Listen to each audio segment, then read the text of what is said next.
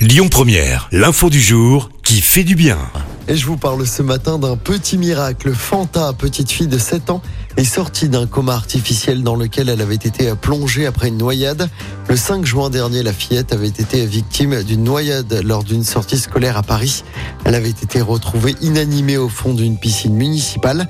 Transportée à l'hôpital avec un pronostic vital engagé, la fillette avait été plongée dans le coma le 8 juin.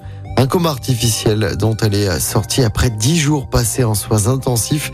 Hors de danger, la fillette n'aura aucune séquelle selon les médecins.